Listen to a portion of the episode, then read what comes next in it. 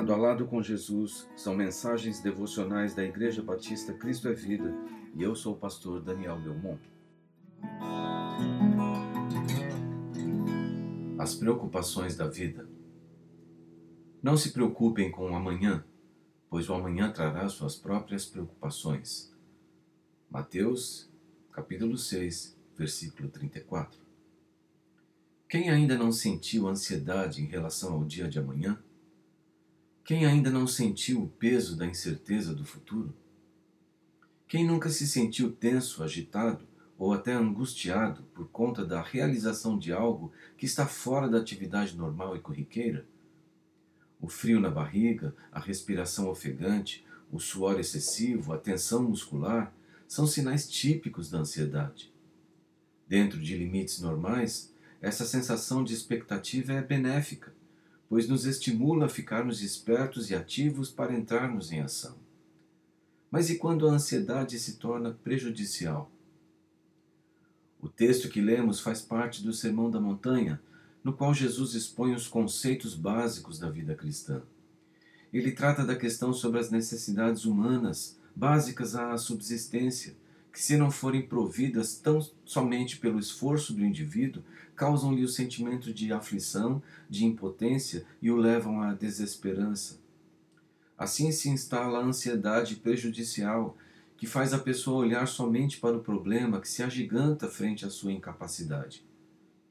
E sem enxergar a solução, ela se distancia de quem pode de fato devolver-lhe o sossego e descansar em seus cuidados, que é Deus. Jesus está falando aos discípulos que o Pai cuida de todo ser por ele criado. Assim como ele nos deu vida, também não deixará de nos dar o necessário para vivermos. Ele nos mostra que, por mais que nos esforcemos, não podemos prolongar nossa existência além do que é determinado pelo Senhor. Aquele que se preocupa não pode garantir sua própria vida. Nossa vida está inteiramente em Suas mãos, dependemos de Deus. Numa ordem de prioridade, Jesus nos ensina que antes de todas as coisas está o Senhor e sua comunhão, em termos uma conduta de acordo com sua vontade. O que necessitamos para nossa subsistência será provido, o bastante, o suficiente nos será dado. Comer, beber e vestir, e podemos incluir morar, habitar, ter um teto sobre si, são os princípios básicos da existência que Jesus está dizendo é que Ele, o Senhor, é o provedor dessas necessidades básicas e elas são supridas àqueles que o buscam em verdade. Deus, que nutre as aves do céu e reveste de beleza as flores efêmeras do campo, não fará muito mais para com o homem, sua obra-prima, a excelência da criação?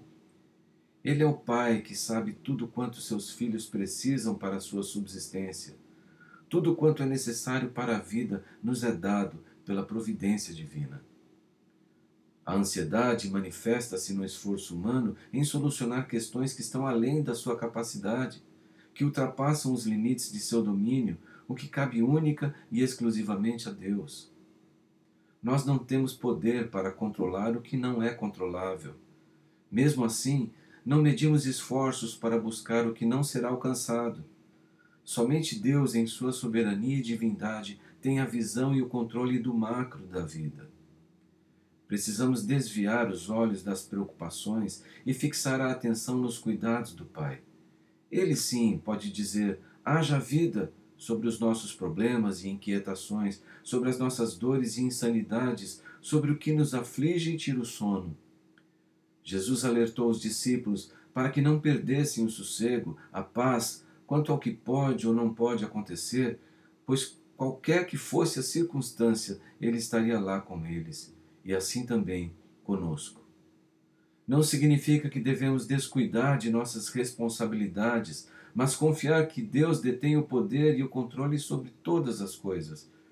Por isso precisamos aprender a entregar e descansar. Entregar a Ele as nossas preocupações, que ocupam muito do nosso tempo e esforço descansar em seus cuidados, pois Ele é o Pai provedor que garante o sustento para a vida. Assim, os discípulos de Jesus não devem temer a falta de provisão de suas necessidades básicas. Aquele que provê as necessidades do espírito e da alma também proverá as necessidades materiais. O discípulo do reino deve buscar o Senhor desse reino com fé e não como o incrédulo que busca a matéria, nela se agrada e põe nela sua confiança. Pensar no futuro, programar-se, investir recursos, fazer planos para realizar sonhos ou ter uma reserva para uma situação de emergência é lícito, legítimo e prudente. O que é condenável é a ansiedade que atormenta, que tira a paz, que aflige, que ocupa o lugar de nossa confiança em Deus como nosso provedor, pois dele vêm todas as coisas. Jesus nos convida a experimentarmos o seu descanso. Aquilo que cabe a nós fazermos, por nós deve ser feito, mas aquilo que cabe ao Senhor fazer, é Ele quem vai realizar. Nós não temos que interferir nisso. Não nos cabe fazer além do que podemos. Não nos cabe agir sobre aquilo que não temos controle, capacidade ou autoridade. Deixe Deus agir. Ele vai fazer do jeito dele, no tempo dele. O Salmo 42 diz: Por que você está assim tão triste, ó minha alma? Por que está assim tão perturbada dentro de mim? Ponha a sua esperança em Deus, pois ainda o louvarei. Ele é o meu Salvador e o meu Deus. Não deixe que a ansiedade lhe roube perceber que Deus tem o melhor para você, ainda que não coincida com a sua expectativa. O amanhã trará suas próprias preocupações. Deixe que Deus se ocupe em cuidar delas e descanse. Ele vai agir. Que o Senhor assim lhe abençoe.